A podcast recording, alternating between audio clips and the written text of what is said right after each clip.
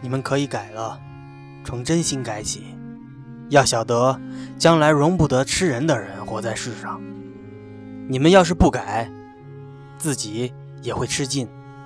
鲁迅《狂人日记》，美国电影《美国田园下的罪恶》。这部电影前面挺沉闷的，你需要一些耐心。爆点都在电影后面。生活本身也是沉闷的。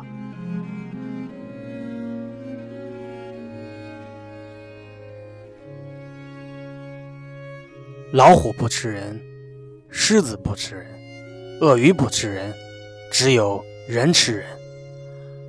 折磨自己的同类是否可以让人高潮迭起？在你的丑行被发现后，你说你后悔这样做，但你折磨他的时候，你一定不是这样想的。他痛苦的嘶吼只能带给你更多的快感。喜欢围观的人内心都有破坏性。不敢去围观的人，骨子里害怕暴力。俗话说：“法不责众。”当群体都开始作恶的时候，这个社会就一定是病入膏肓了。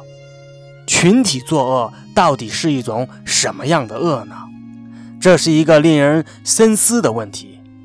一个人打死人是要偿命的，一个社会打死人要不要偿命呢？当群体把作恶当成一种享受、一种美的时候，作为个体的人，还有呐喊的声音吗？想要除去内心的魔，一定要从我做起。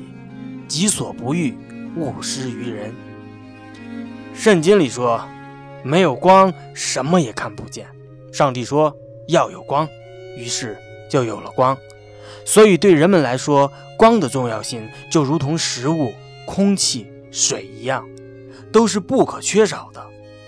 也希望当您看完这部电影，你的心里也能更阳光。